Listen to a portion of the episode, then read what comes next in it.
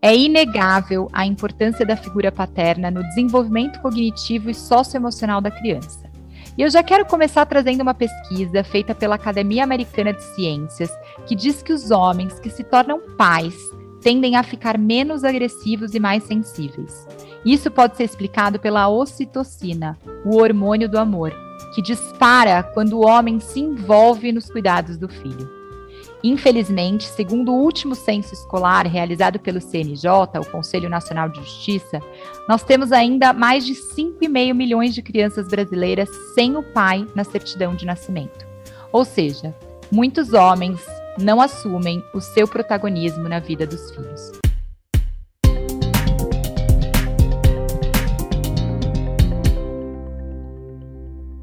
E para essa conversa, hoje eu vou convidar e vou receber para estrearmos a nossa terceira temporada de podcast, o Marlon Camacho, que é pai do Joaquim e do Antônio, idealizador do programa Criança do Futuro, educador parental, palestrante, e ele vem conscientizando também os homens a exercerem o seu papel de pai.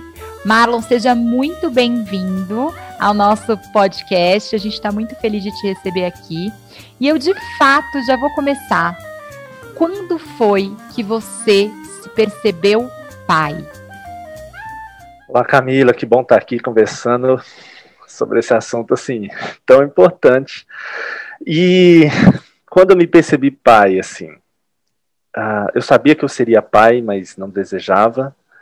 E eu, a ficha só caiu mesmo quando, no momento do parto, né? Foi o parto que eu falei assim, opa, alguma coisa mudou, mas eu não sabia.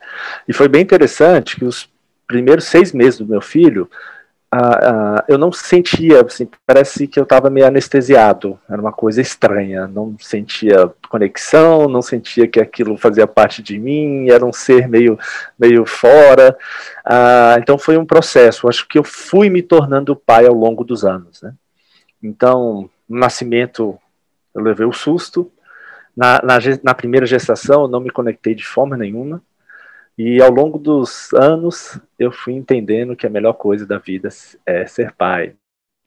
É muito curioso te ouvir falar, porque de alguma forma eu também me identifico do lado de cá, né, dessa, desse lugar de um piloto automático, quando, quando a gente não se conecta, e aí você está trazendo que o nascimento foi aí esse momento importante, você participar do parto, né? O que já não é tão comum, né, Marlon? Os homens estarem nesse lugar de participante ou de. Como é essa história do parto? Conta um pouco pra gente. Você participa do parto ou você assiste o parto? Qual que é a sua posição nesse momento? Pois é, eu tenho dois partos totalmente diferentes, né? Ah, quando nasceu meu filho há oito anos atrás, meu primeiro filho, estava muito novo ainda. Ah, até mesmo a lei do, do acompanhamento, que permitia os pais estarem na sala de parto, então era tudo muito novo. Ah, então era uma coisa muito estranha, né? Então, por exemplo, no primeiro parto, a médica me colocou para ir comprar um, um esparadrapo, sei lá, não sei que tinha faltado. E eu saí quase que não vi meu filho nascer, aquela coisa assim mais absurda hoje pensando, né? É, ela é, tinha pedido para eu sair para comprar. Mas é, eu fiz questão, eu queria estar nesse momento e eu morro de medo de sangue, né? Se eu vejo sangue, eu, eu desmaio. Então foi parto normal, eu falei assim, não, eu não vou, eu não vou ver, vou ficar ali do lado, quietinho, né? E na hora do parto, o pessoal ficou me insistindo na hora do nascimento, vem, tá nascendo, tá nascendo. Eu pensei, né? Eu tô no, tô no hospital mesmo. Se eu passar mal aqui, desmaiar, tô no lugar seguro.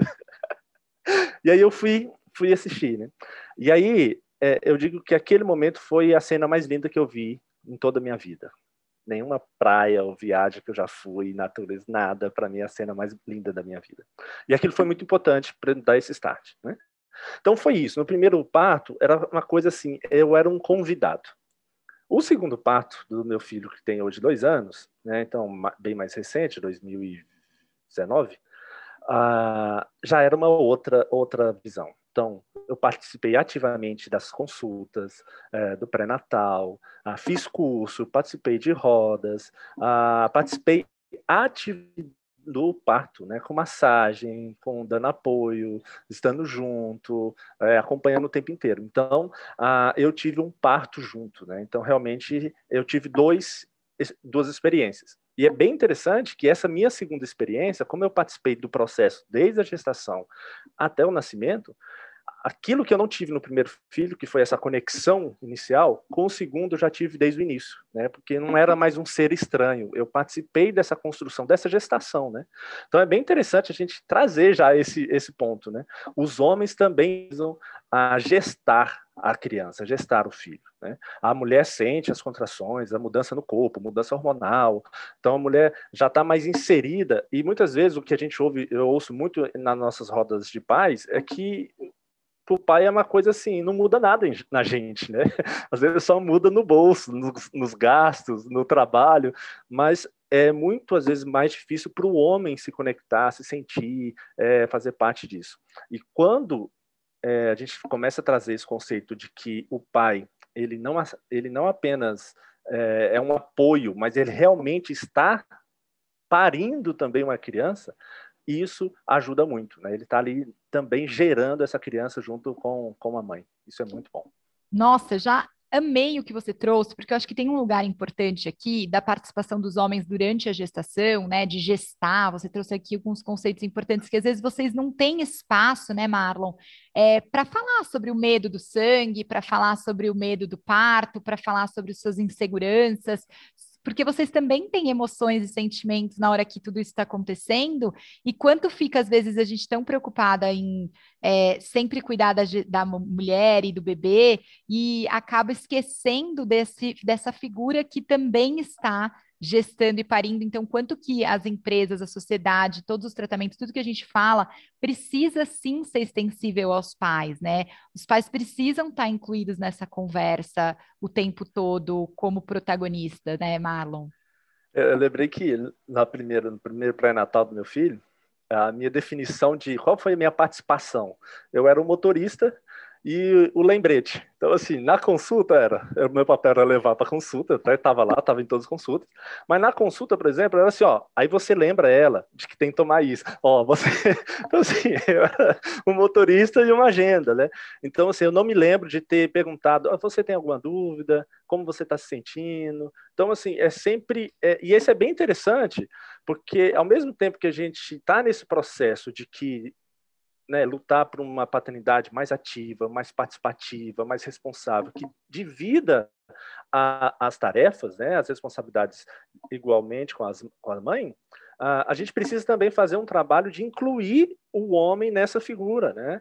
Então, e isso envolve diretamente as empresas, né? Falar, por exemplo, o trabalho que a Filhos Currículo tem feito, né, nas empresas de falar sobre maternidade e de paternidade, de parentalidade, envolvendo homens e mulheres, para a gente entender que cuidar de filhos é um assunto todos nós, de todos nós, e, e nós homens é, não somos, é, embora assim a gente tenha essa capa de eu que tenho que prover a segurança, o bem-estar da mãe, o foco é todo na mãe, mas a gente tem medo, a gente tem angústia, a gente tem preocupação, a gente tem ansiedade.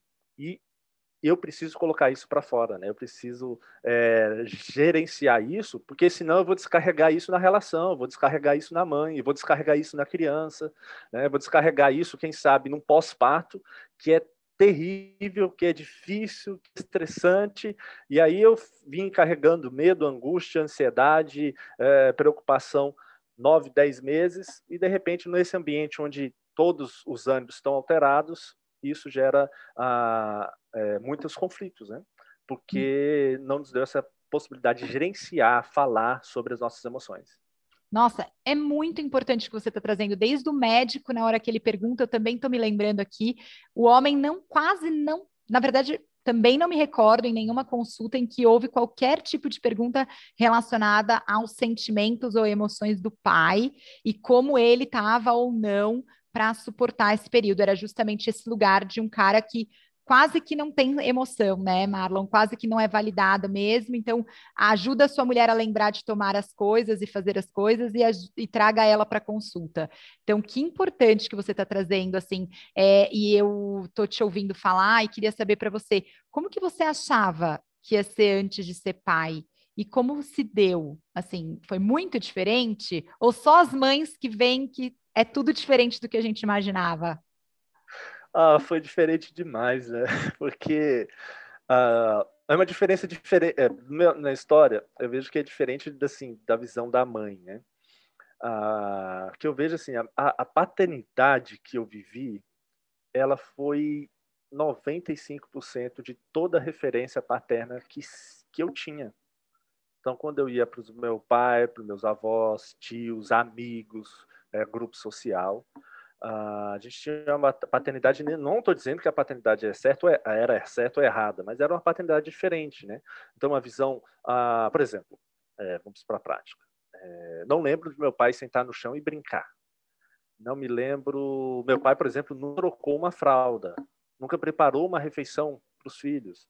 Meu pai nunca teve que ficar em casa uma tarde para a mãe ter que sair ou ficar um dia inteiro com as crianças. Então, opa! Então, eu vim com isso.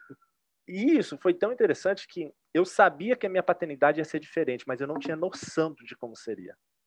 Então, é, eu acho que eu até bloqueei. Eu fui apenas assim, vivendo e me estressando muito, porque ah, nos, aquela sensação de. A pior sensação que nós homens sentimos é de impotência, é de não saber, de não conseguir. É por isso que a gente diz que o cara tá perdido no trânsito há meia hora, ele não para para pedir informação, né? Fala, não, eu vou achar o endereço, eu vou achar, peraí. A gente quer se sentir bem, né? É, eu sei, eu consigo. E aí, quando eu me deparei com essa paternidade, eu tive essa sensação, eu não sei e eu não consigo. E isso foi muito difícil para mim.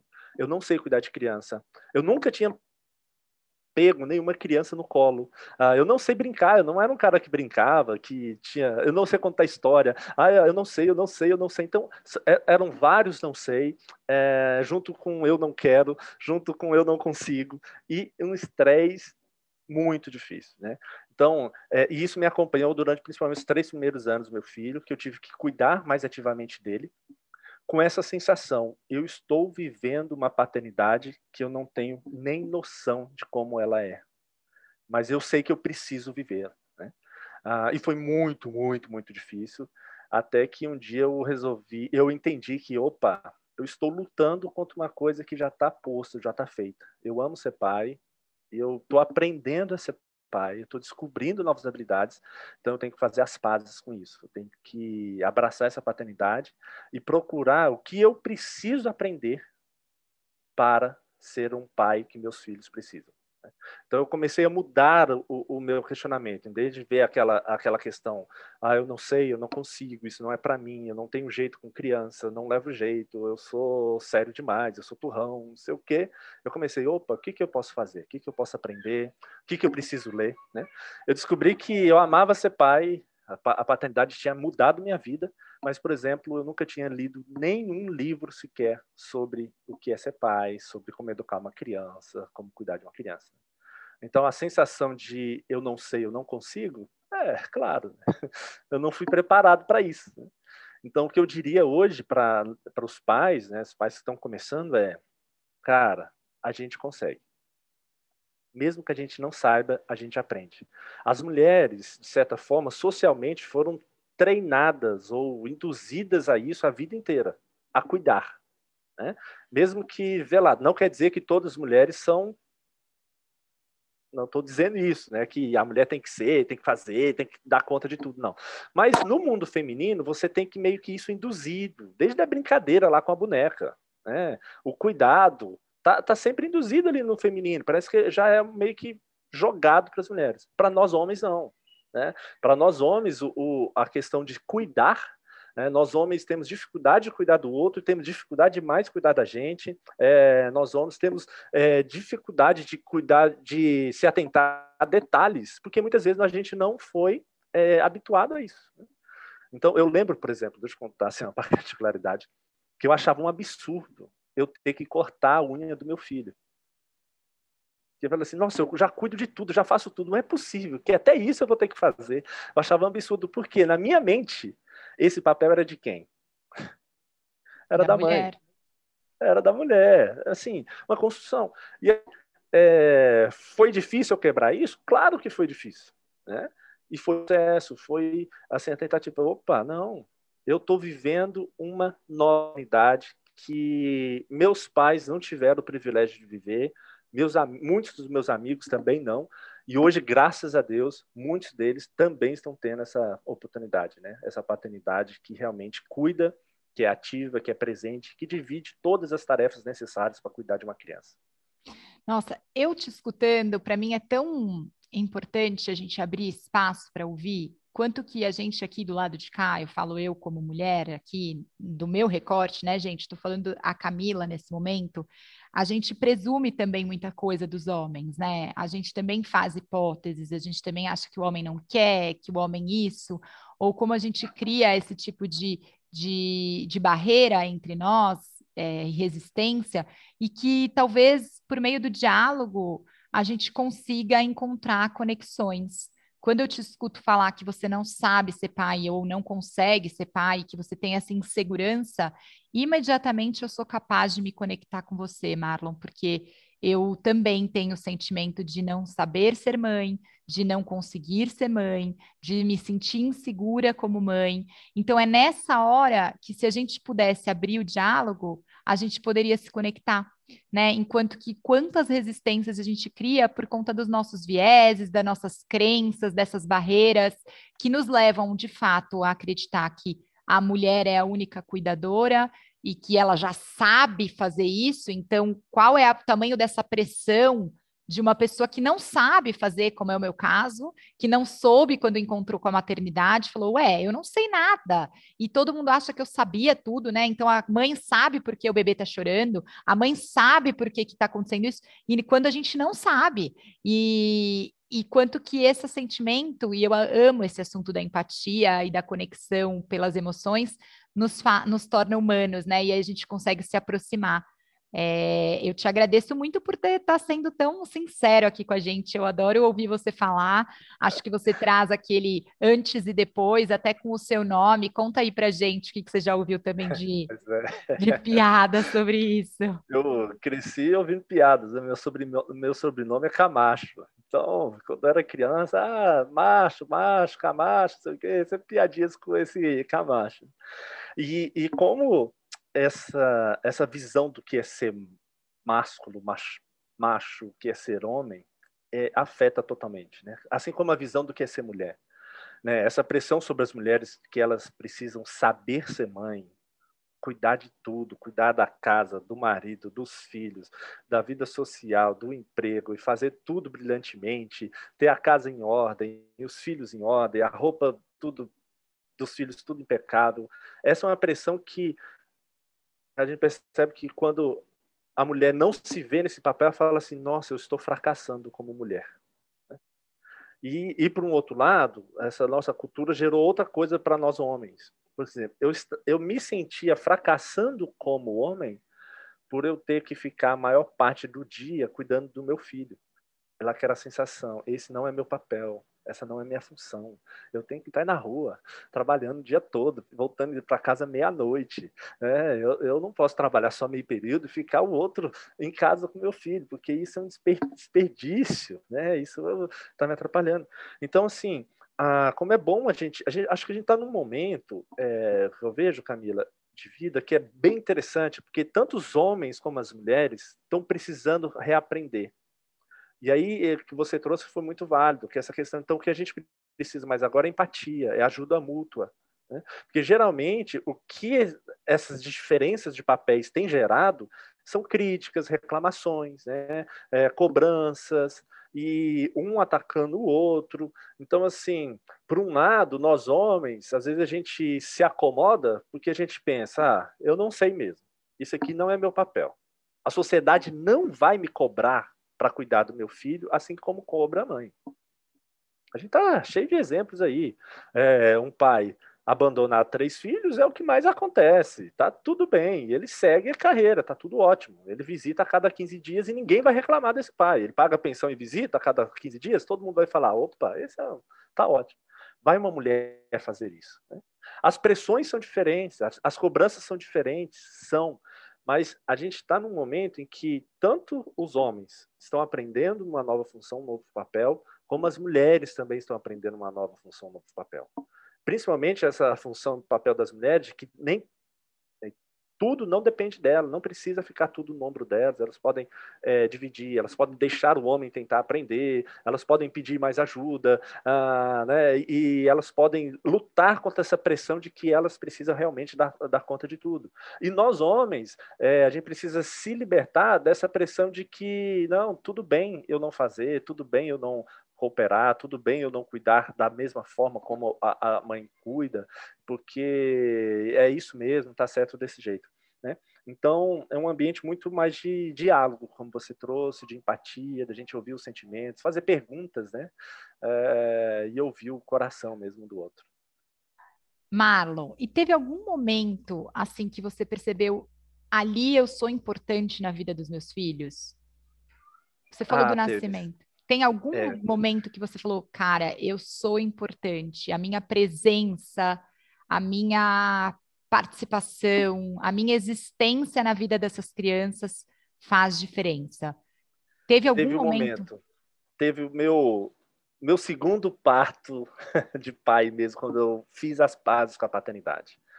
Eu passei três anos, três anos e meio da minha paternidade em conflito. Eu fazia tudo, mas fazia assim, reclamando, achando difícil, esse trem não tá bom. E aí, depois de três anos e meio, eu fiz uma viagem a trabalho e passei mais ou menos cinco dias fora. E nessa viagem tinha vários cursos, alguns períodos de meditação, e durante todas as abordagens lá, a única figura, a única imagem que me via na cabeça era a paterna. Era tudo pai, pai, pai, pai.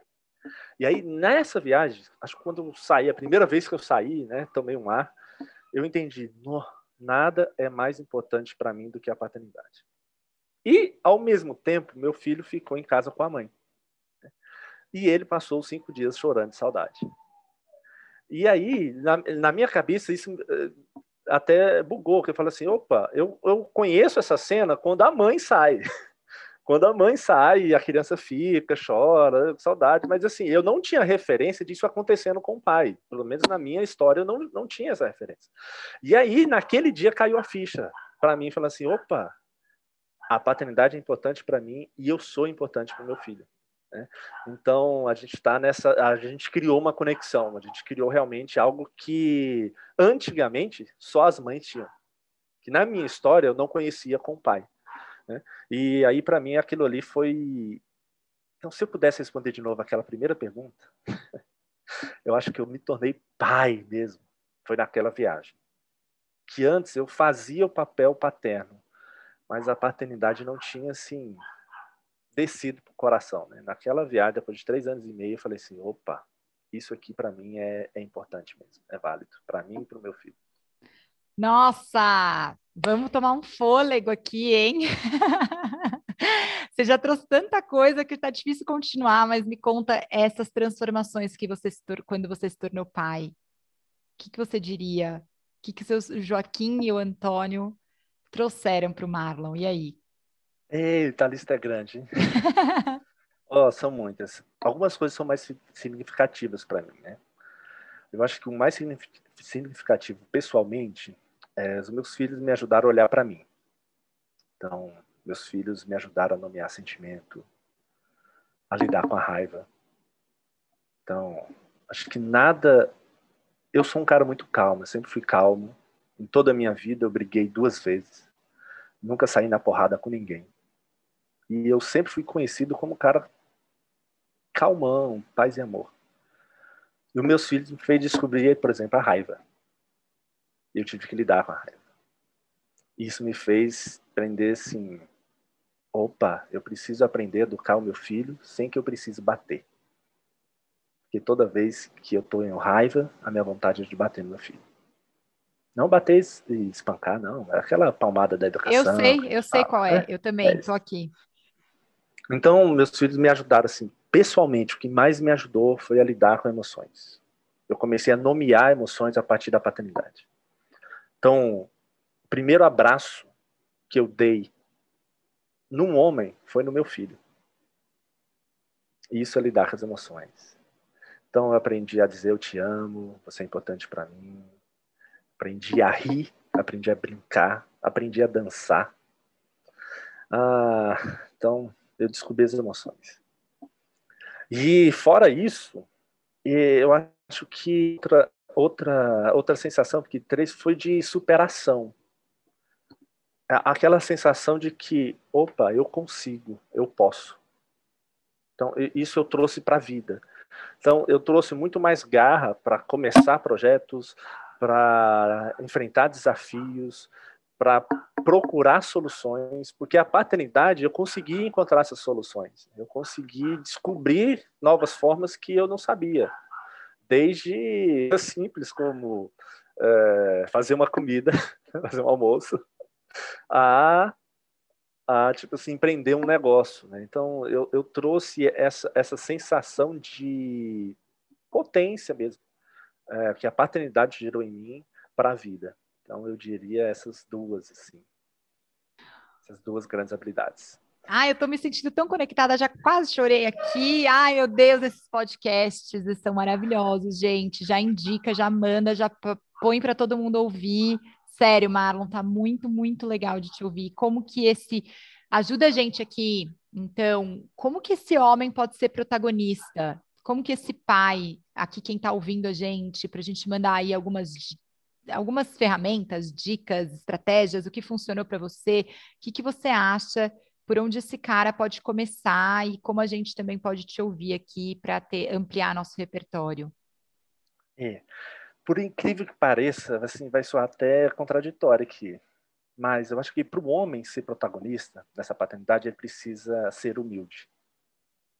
E isso é muito difícil para nós homens, que a gente está acostumado a ser o cabeça, a ser o líder. A gente foi ouviu isso a vida toda, que homem é, né, é o bambambam, bam, bam, é o fortão. E quando a gente fala de paternidade, a gente tem que baixar a guarda. A gente tem que ir assim com com um coração que está disposto a aprender, a descobrir, não com um coração que sabe que tanto que a visão paterna até poucos anos atrás, era, era o homem que ficava sempre distante, era aquela referência de longe, era o da segurança, era o provedor, era a força, e ele só era chamado para resolver as coisas. Então ele já chegava por cima para colocar dentro.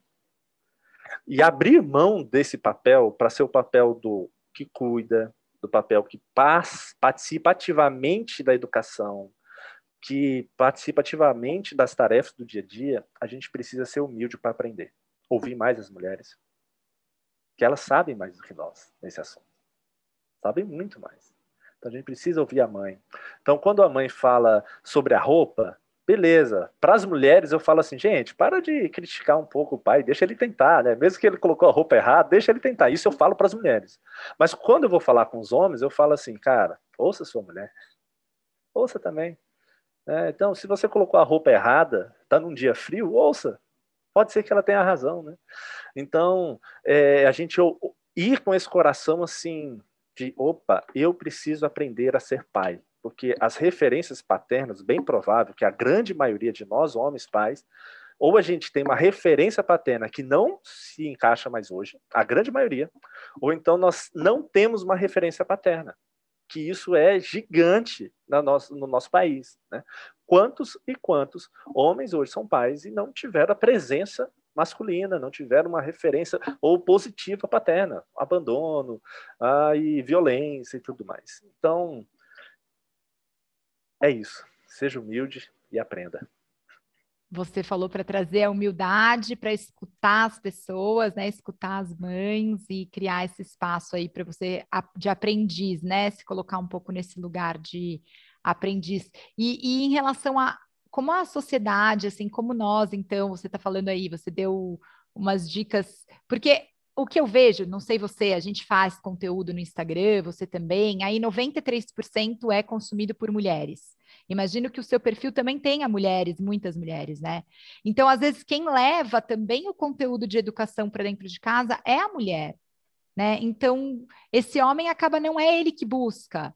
E aí, como que ele faz, né? Daí depois ele quer dar uma opinião numa coisa que ele também não está indo atrás sabe? Então, até deixar aqui os seus contatos, né, Marlon? Já aproveita aí para deixar o seu, seu lugar de conteúdo, seu, seus, seus conteúdos que são muito bacanas. Acho que o Marlon tem muita aula legal, tem muito conteúdo, material. Quiser também deixar uma indicação de livro ou alguma coisa que você acha que faça sentido aqui para o nosso, para quem está nos ouvindo, é, que tenha feito diferença aí para você. É.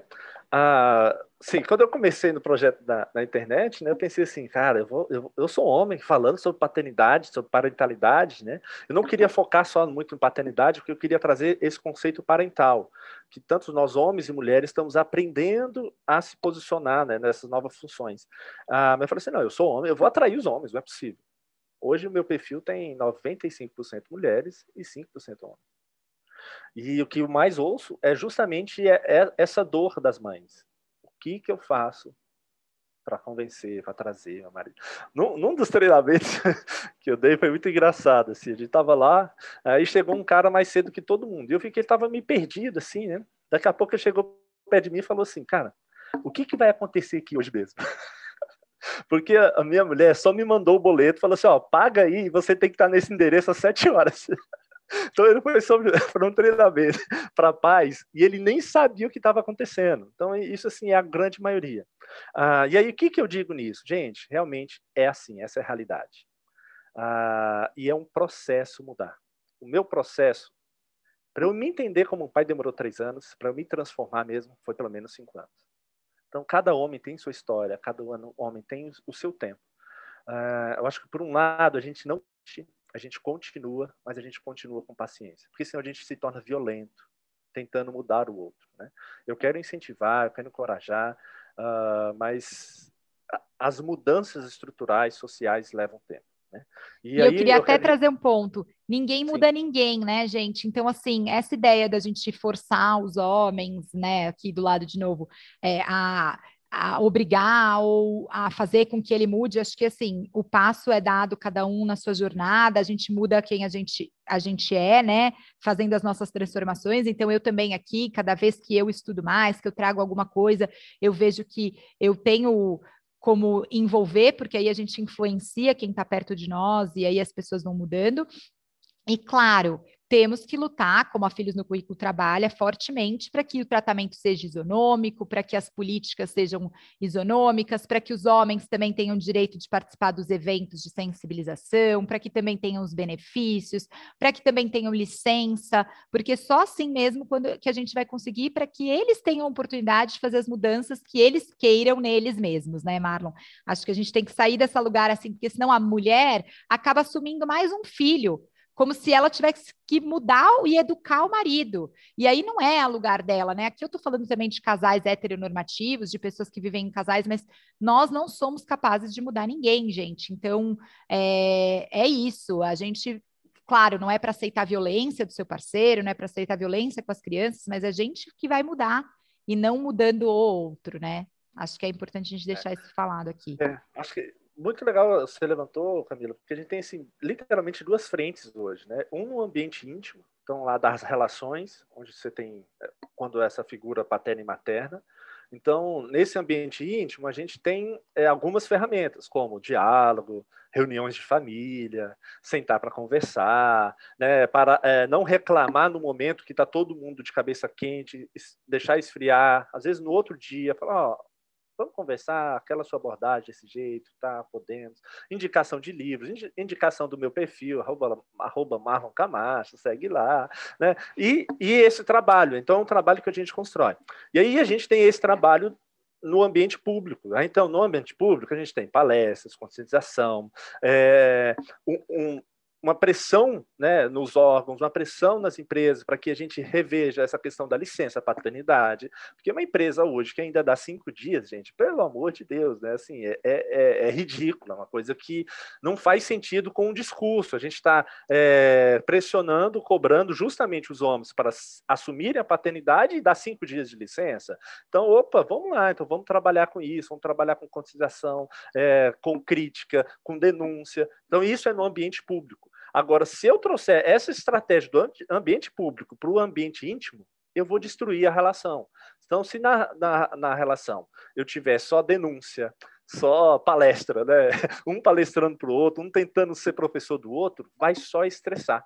Né? Então, são ferramentas diferentes para os ambientes. Né?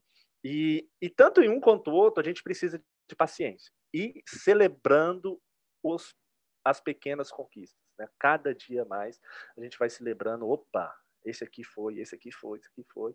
Daqui 20 anos a gente vai estar falando de outras coisas, e muitas coisas vão estar melhorando já.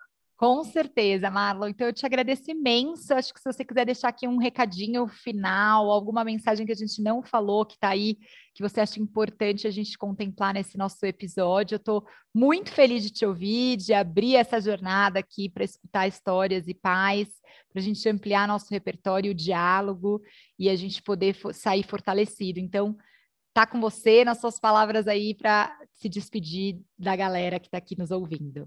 Sim, é, a paternidade é a coisa mais incrível, a jornada mais transformadora que nós homens podemos trilhar nessa vida. É sensacional. E eu queria encerrar com essa mensagem de que quando a gente decide mudar, não é fácil, é muito difícil. Olhar para si mesmo, olhar para suas limitações, abrir mão de um lugar confortável que nós homens ocupamos, de um lugar ah, ali distante muitas vezes do estresse do dia a dia com os filhos. Abrir mão desse lugar para ir para dentro do furacão não é fácil. E os amigos muitas vezes vão dizer para a gente não fazer isso. Às vezes até os familiares, às vezes até outras mães vão dizer, insinuar para a gente não assumir esse lugar. Até em piadinhas. Né? Alguns vão virar para a gente e perguntar, às vezes, se a gente está de babá, né? se agora a gente é pau mandado, se a gente não pode mais sair, não pode fazer mais nada. E a gente só vai estar tá executando, exercendo nosso papel de pai. Então, não é fácil. Muitas vezes a gente não encontra um coro de apoio tão grande, é uma jornada muito individual, mas é a coisa mais fantástica que você pode fazer por si mesmo. Quando você assume a cuidar dos seus filhos integralmente fazer por eles o que precisa ser feito. Então, vale a pena, viu? Marlon, eu amei a nossa conversa e conta com a gente. Acho que todo mundo que está ouvindo, gente, esse é um episódio muito incrível para vocês divulgarem, para mandarem para as pessoas, para outras pais, assim, meio justamente naquele lado, ó, escuta aí, ou manda no grupo do WhatsApp, manda para todo mundo, porque eu acho que é, essa tá, conversa está só começando. Fala. Essas coisas ajudam, essas coisas ajudam. Quando assim, a mãe lá, manda né? pro pai, ó, oh, achei interessante esse podcast, é... achei despretensiosa. Exatamente. Então divulguem e a gente segue junto, criando esse espaço, transformando mesmo as relações, para que a gente traga mais humanização, mais pessoas, empatia, amor, fortalecendo as nossas relações com os nossos filhos, porque é isso que a gente acredita, que os filhos são esse convite para a gente crescer e que é no exercício mesmo da nossa relação que a gente cresce todos os dias. Então, Marlon, muito obrigada. Estreamos com o pé direito essa temporada e até o próximo episódio, gente. Tchau, tchau. Foi um prazer. Tchau. Até a próxima.